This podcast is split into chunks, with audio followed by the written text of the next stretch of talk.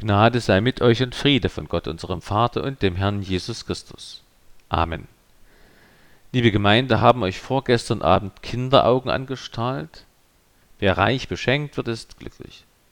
Um Geschenke und Reichsein geht es auch im heutigen Predigtext. Der Apostel Paulus hatte sich mit den Säulen der Jerusalemer Gemeinde, mit Petrus, Johannes und Jakobus, darauf geeinigt, dass die Gemeinden, die Paulus neu gründete, Geld sammeln für die Muttergemeinde in Jerusalem. Das Geld sollte nicht nur Not lindern, sondern auch ein sichtbares Zeichen der Einheit der jungen Kirche sein. Auch die Christen in Korinth ruft Paulus zum Spenden auf. Als Argument, warum die Korinther spenden sollten, weist er auf die Gnade Jesu Christi hin. Das Wort Gnade ist das zentrale Wort in 2. Korinther 8, aus dem unser Predigtext stammt. Dreifach soll die Gnade die Korinther zum Geldspenden drängen. Erstens die Gnade an den mazedonischen Gemeinden, zweitens die Gnade an der eigenen Gemeinde Korinth und drittens schließlich die Gnade an der ganzen Menschheit durch Jesu Christi Fleischwerdung. Wie kann denn Gnade zum Spenden animieren? Antwort durch Jesus Christus. Er verbindet in sich beide Aspekte von Gnade, die Gnade, die wir empfangen und die Gnade, die wir anderen gewähren. Deshalb benutzt Paulus in unserem Predigtext zur Bezeichnung der Geldsammlung das Wort Gnade, bei Luther mit Wohltat übersetzt. Jesus ist Bote und Botschaft, Gabe und Geber. So verknüpft Paulus mit dem beide Male benutzten Wort Gnade Rettungsgabe von Christus an die Christen und Geldgabe von den Christen an andere Christen. Jesus verbindet in sich auch Gabe und Aufgabe. Deshalb ist er die Quelle und das Vorbild für christliches Spenden. Paulus schreibt im Predigtext 2. Korinther 8, Verse 7 bis 9 wie ihr aber in allen Stücken reich seid, im Glauben und im Wort und in der Erkenntnis und in allem Eifer und in der Liebe, die wir in euch erweckt haben, so gebt auch reichlich bei dieser Wohltat. Nicht als Befehl sage ich das, sondern weil andere so eifrig sind, prüfe ich auch eure Liebe, ob sie echt sei. Denn ihr kennt die Gnade unseres Herrn Jesus Christus, obwohl er reich ist, wurde er doch arm um euretwillen, auf dass ihr durch seine Armut reich würdet. Der Herr segne uns sein Wort. Amen. Das ist ein wahrhaft weihnachtlicher Text. Es geht darum, reich beschenkt zu werden. Und es geht um Jesus Christus. Wir feiern im Christfest Gottes Geschenk an uns. Wir Christen sind durch Christus reich beschenkt. Christus will durch uns andere Christen beschenken. Dieses Wegschenken wiederum bewirkt neuen Reichtum, nämlich Segen von Gott für den Schenker. Deswegen möchte ich einige Aussagen aus dem Predigtext so bündeln arm werden und reich machen. Das ist erstens Jesu Weg, zweitens Jesu Weisung und drittens Jesu Verheißung. Zuerst also arm werden und reich machen. Das ist Jesu Weg. Der König der Welt wird in einem Futtertrog geboren, kein wärmendes Feuer, kein Dach über dem Kopf, denn von einem Stall steht nichts in der Bibel. Jesus ist das Kind einer armen Mutter. Jesus ist schon zu seiner Geburt arm dran. Später sagt er, die Füchse haben Gruben und die Vögel unter dem Himmel haben Nester, aber der Menschensohn hat nichts, wo er sein Haupt hinlege. Das wird noch viel deutlicher am Kreuz auf Golgatha. Tiefer kann man nicht sinken. Und doch ist das nicht alles. Die Armut von Jesus fing schon vor seiner Geburt an, nämlich dann, als er sich entschloss, als Mensch geboren zu werden. Das Wort wurde Fleisch und wohnte unter uns. Jesus ist gleich ewiger Gott wie der himmlische Vater. Jesus ist der Schöpfer der Welt und der entschließt sich, wie eines seiner Geschöpfe zu werden, ein Mensch. Schöpfer, wie kommst du ins Menschen so nahe, singt ein Weihnachtslied. Wenn der Schöpfer geschöpft wird, dann ist das ein Abstieg. Ein ganz klein wenig so, wie wenn der Erfinder und Konstrukteur einer Kaffeemaschine selbst im Kaufhaus zu verkaufen wäre und bei einer Familie dann auf Knopfdruck oder Wunsch Kaffee kochen müsste. Jesus geht mit vollem Bewusstsein in die Erniedrigung, in die Armut, in die Schwachheit. Die Krippe ist eigentlich kein Symbol für ein harmonisches Christfest, sondern für eine Familie, die in verarmten Verhältnissen ein Kind zur Welt bringt. Die Krippe ist ein Symbol für Armut und Erniedrigung. Jesus legt sich mit Absicht und im Vorauswissen seiner Kreuzigung in den dreckigen Trog. Zitat Jesus Christus, der in göttlicher Gestalt war, hielt es nicht für einen Raub, Gott gleich zu sein, sondern entäußerte sich selbst und nahm Knechtsgestalt an, ward den Menschen gleich und der Erscheinung nach als Mensch erkannt. Ihr erniedrigte sich selbst und ward gehorsam bis zum Tode, ja, zum Tode am Kreuz. Jesus tat sich das nicht an, weil er gerne litt oder den Dreck so mochte. Jesus nahm diese Erniedrigung und Entwürdigung auf sich, damit wir der ewigen Herrlichkeit würdig würden. Jesus wurde arm, damit wir reich beschenkt werden können, nämlich mit dem ewigen Leben. Jesus wurde arm um euretwillen, damit ihr durch seine Armut reich würdet. Das besingt treffend das Lied zum Christfest Nummer 27, Vers 5. Er wird ein Knecht und ich ein Herr. Das mag ein Wechsel sein. Wie könnte es doch sein freundlicher das Herz Jesu leihen?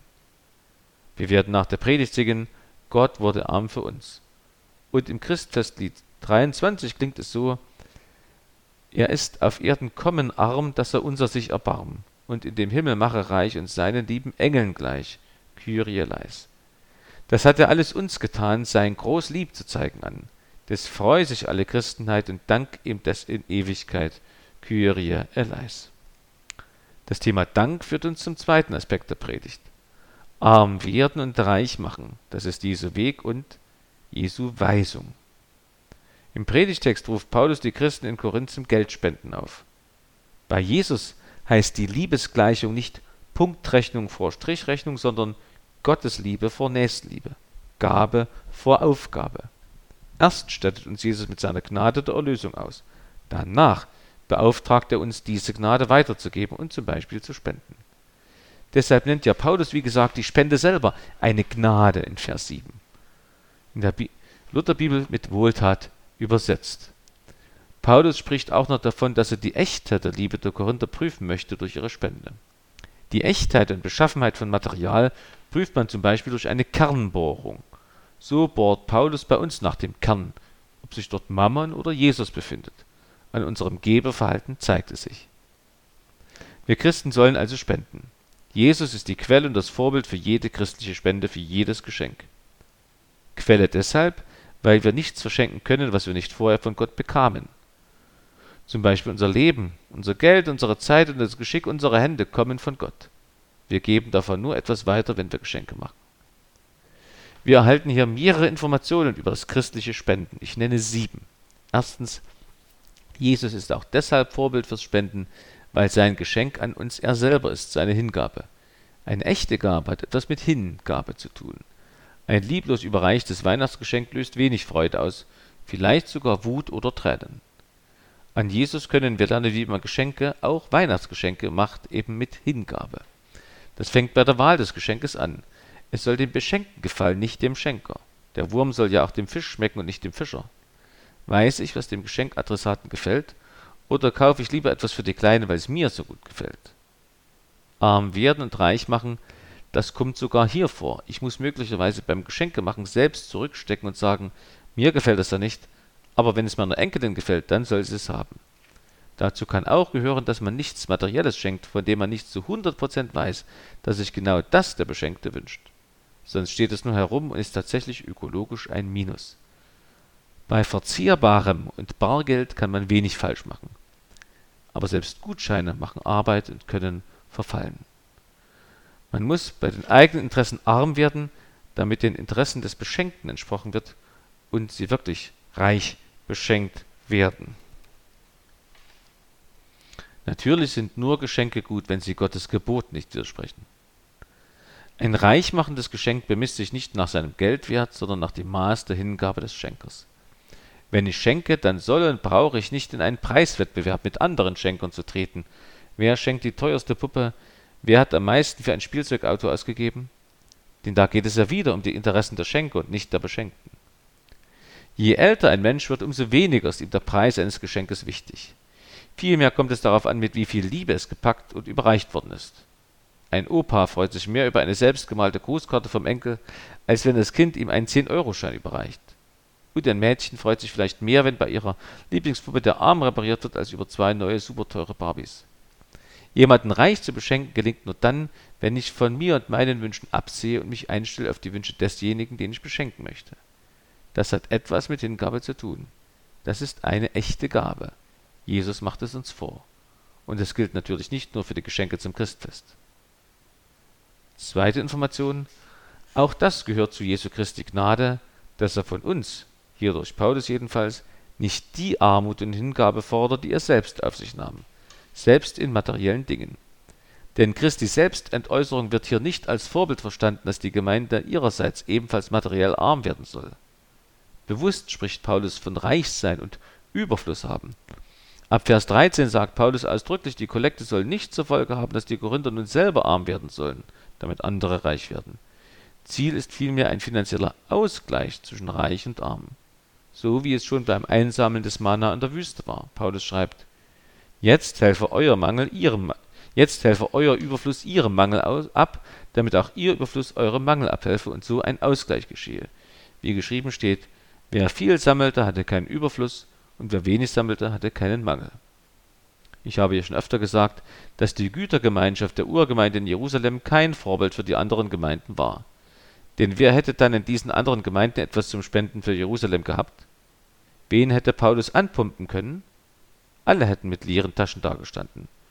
Für das Christfest kann das auch bedeuten, sich zum Beispiel unter Wachsenden vom Schenkzwang zu verabschieden. Wie wäre es stattdessen mit einer selbstgeschriebenen Grußkarte?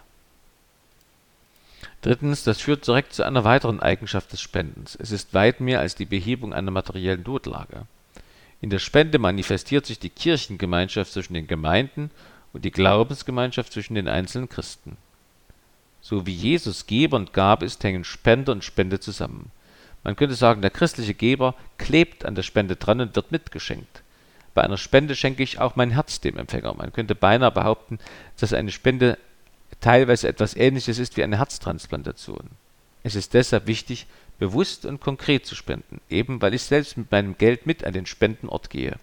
Und das sollte doch besser ein Ort sein, an dem ich mich wohlfühle, der mit den Aussagen der Bibel übereinstimmt.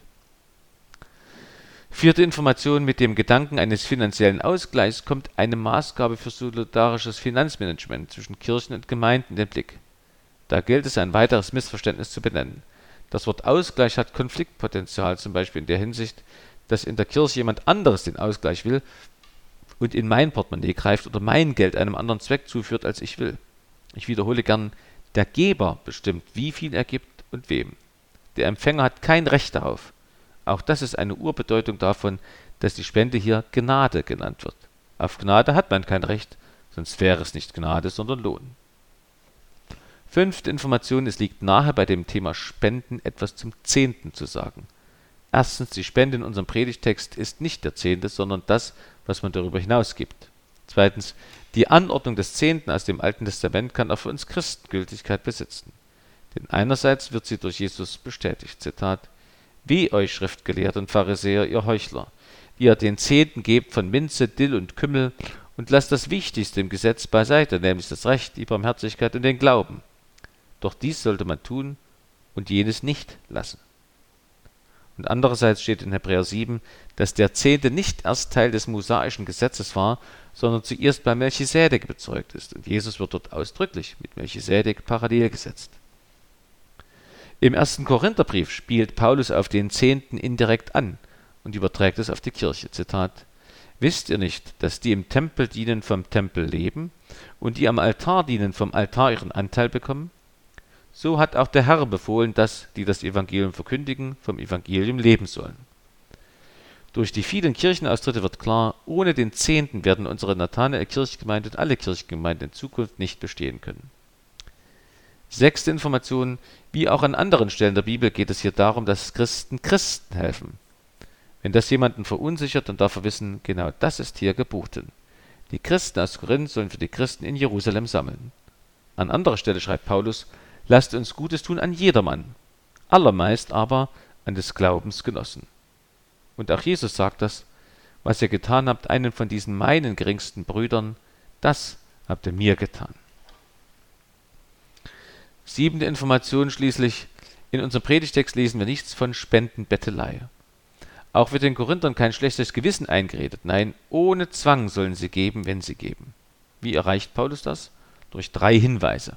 Erstens, indem er darauf hinweist, wie reich die Christen durch Christus gemacht wurden und dass Christus von ihnen nicht dasselbe fordert wie von sich selbst. Zweiter Hinweis, indem er nicht sagt, wie viel sie geben sollen. Paulus versucht nicht, das Geld von den Korinthern loszueisen, sondern er eist die Korinther von ihrem Geld los. Durch Jesus Christus sind die Korinther nicht nur frei von der Verdammnis, sondern auch frei von der unguten Bindung an, in Anführungszeichen, ihr, Geld. Das erinnert mich wieder an die Hauptperson in einer Erzählung von Charles Dickens. Der Mann erkannte, all die Reichtümer hatte er gar nicht besessen, sondern sie hatten ihn besessen. Und dann wurde er mit jener wunderbaren Erkenntnis beschenkt und wahrhaft reich gemacht, die nur Gott geben kann. Er lernte zu glauben. Er lernte, dass sein Menschenleben nur in der Bindung an Gott sinnvoll ist. Wahrhaft reich ist ein Mensch nur als Gottes Kind, als Erbe des Himmelreichs. Dann fing er an, gerne etwas zu geben. Bezeichnenderweise heißt diese Erzählung A Christmas Carol, also ein Weihnachtschoral.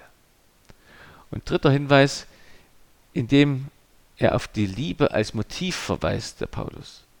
Jesus tut das auch im Gleichnis vom Schärflein der Witwe. Zitat: Diese arme Witwe hat mehr in den Gotteskasten gelegt als alle, die etwas eingelegt haben. Denn sie haben alle von ihrem Überfluss eingelegt.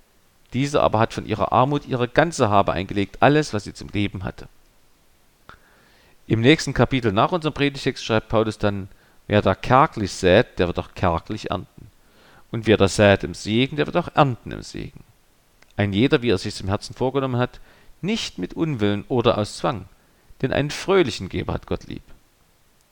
Dieses Zitat ziert übrigens den Dankesbrief unseres Förderkreises. Selbst bei der Anordnung des Zehnten im Alten Testament nennt Jahwe zwei Motive für das Spenden oder für das Geben des Zehnten. Die Menschen sollen Gott nicht betrügen, ist das eine. Das andere, sie sollen Gott prüfen, ob er sie nicht für den Zehnten in Strömen segnet. Das leitet über zum dritten Aspekt der Predigt. Arm werden und reich machen.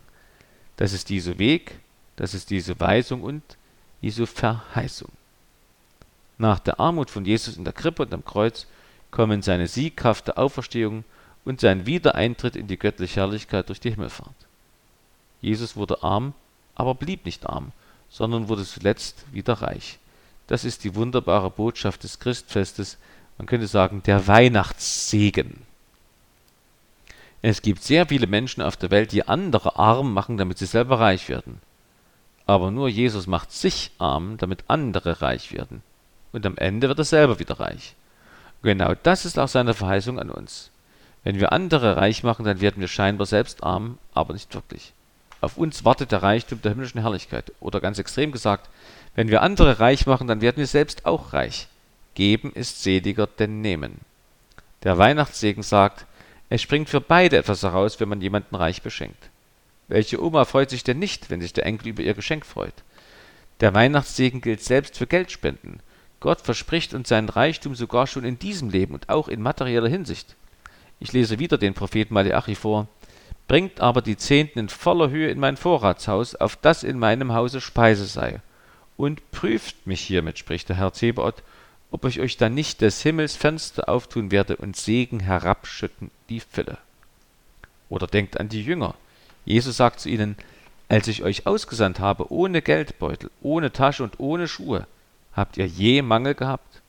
Sie sprachen, nein, keinen. Liebe Gemeinde, je mehr wir beim Schenken an den Beschenkten denken, desto reicher beschenken wir ihn.